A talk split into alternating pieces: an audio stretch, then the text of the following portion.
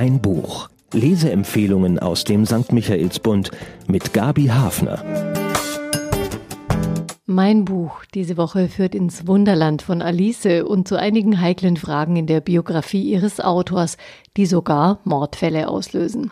Der Fall Alice im Wunderland wurde von dem Argentinier Guillermo Martinez raffiniert in Szene gesetzt, als klassischer Krimi, der die Gehirnzellen auf Trab bringt, aber die Herzfrequenz schont. Die Handlung eigentlich setzen alle Beteiligten ihren akademisch trainierten Grips ein, um eine Lücke in der Biografie von Lewis Carroll zu schließen. Aus den Tagebüchern des Schöpfers von Alice im Wunderland wurden von dessen Familie nämlich damals einige Seiten entfernt. Für alle, die wie ich keine ausgewiesenen Carroll-Kenner sind, er hatte intensive Kontakte zu Alice, deren Schwestern und anderen zarten Mädchen an der Schwelle zum Erwachsenwerden, die er auch für aufwendig inszenierte Fotografien posieren ließ. Steckt da eine Sauerei dahinter? Missbrauch? Pädophilie? Darüber zermartern sich auch die Mitglieder der Carroll-Bruderschaft in Oxford das Hirn, und deswegen sind die fehlenden Tagebuchseiten so spannend. Der Doktorandin Kristen gelingt im Carroll Museum ein sensationeller Fund. Ihrem Betreuer sagt sie lieber nichts davon, denn die Wissenschaftler spitzen alle eifersüchtig auf die Erkenntnisse der anderen. Kristen informiert lieber Arthur Seldom, den berühmten Professor für Logik. Doch es scheint noch mehr Mitwisser zu geben. Die Studentin wird von einem Auto angefahren und lebensgefährlich verletzt. Und das wegen eines einzigen Satzes, den sie im Archiv gefunden hat der ihr ganz logisch erscheint, den aber doch keiner der Experten hätte erraten können. Professor Seldem und ein befreundeter Doktorand beschließen, die Polizei einzuschalten, um Kristen zu schützen. Doch das stoppt die tödlichen Auseinandersetzungen um das Vermächtnis von Lewis Carroll nicht. Es geht auch um Geld, denn eine kommentierte Werkausgabe soll erscheinen, an der alle Carroll-Spezialisten verdienen werden. Es gibt weitere Opfer und kaum Anhaltspunkte zur Aufklärung. Jetzt ist Kopfarbeit gefragt. Die leisten Professor Seldem und der mit ihm befreundete Ich-Erzähler, ein Doktorand aus Argentinien, nach dem Muster von Sherlock Holmes, erstmal im Büro.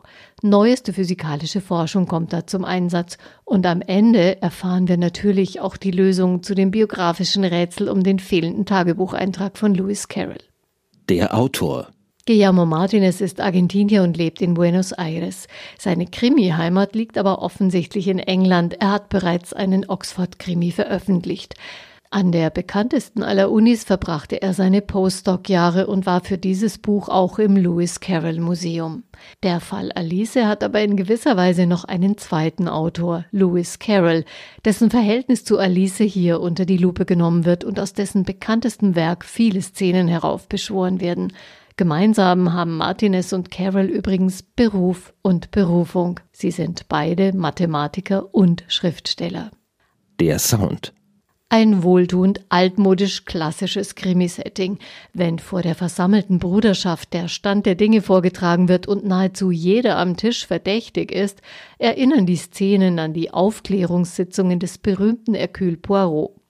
Und zur Beruhigung, die selbsternannten Ermittler sind zwar ein Logikprofessor und ein Doktorand in Mathematik, aber man braucht weder besondere Logikfähigkeiten noch mathematische Kenntnisse, um sich an der raffinierten Geschichte zu freuen.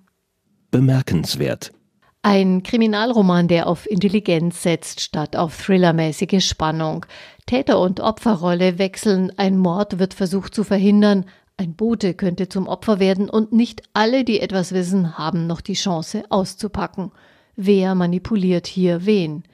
Und dann gibt's ja auch noch den literarisch-soziologischen Fall, der hier auch zu klären ist, über das Verhältnis des berühmten Wortjongleurs Lewis Carroll zu Alice Liddell.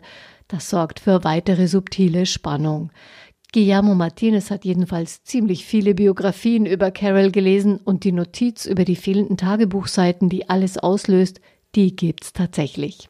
Außerdem hat der Autor seinen Protagonisten einige schöne englische Schrulligkeiten angedichtet. Nicht zu dick aufgetragen, aber sehr witzig. Erkenntnisgewinn. Was heute als Pädophilie gebrandmarkt würde, war zu Alices Zeiten sozial toleriert unter den Augen wachsamer Mütter. Erwachsene Männer, die mit 10- bis 13-jährigen Mädchen Umgang hatten. Mit zwölf Jahren wurden manche zarten Pflanzen bereits verheiratet. Vielleicht doch kein Wunderland.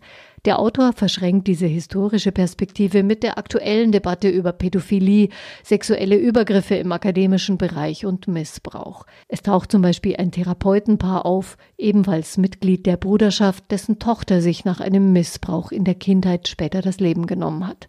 Den Täter würden sie am liebsten umbringen. Auch Kirsten hat vor ihrem Unfall eine unangenehme Begegnung mit einem Herrn, der als Schwein bekannt ist, und sie geht nicht zimperlich um mit ihm.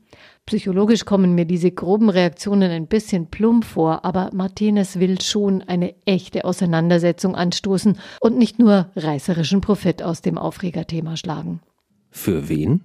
Natürlich für alle, die Alice im Wunderland lieben. Die Aufklärer entdecken viele Anspielungen auf das Kunstmärchen und so manches Alice-Souvenir darf Requisit sein für die Geschichte. Die Verführung, parallel bei Carol zu blättern, ist groß. Ich hoffe, Sie haben mehr Glück als ich, denn ich habe die Alice-Bände leider irgendwann ausgemistet aus Platzmangel. Wer die englischen Gesellschaftsromane von Austen bis Bronte liebt, findet hier eine passende Krimi-Ergänzung. Außerdem für alle, die an intelligenter Aufklärung im Krimi mehr interessiert sind als an Spannung, die mit möglichst blutrünstigen Taten erkauft ist. Zahlen, Daten, Fakten. Den Krimi über die biografische Lücke in den Tagebüchern von Lewis Carroll hat sich der Oxford-Doktorand Guillermo Martinez ausgedacht. Der Fall Alice im Wunderland ist im Eichborn Verlag erschienen und anders als bei den Buchprojekten im Krimi gehe ich davon aus, dass keine kriminellen Aktionen nötig waren, um an das Manuskript zu gelangen. 320 Seiten hat der Krimi und kostet 16 Euro. Zu bekommen in der Buchhandlung Michaelsbund oder im Shop auf michaelsbund.de. Ein Buch. Ein Podcast aus dem katholischen Medienhaus St. Michaelsbund. Produziert vom Münchner Kirchenradio.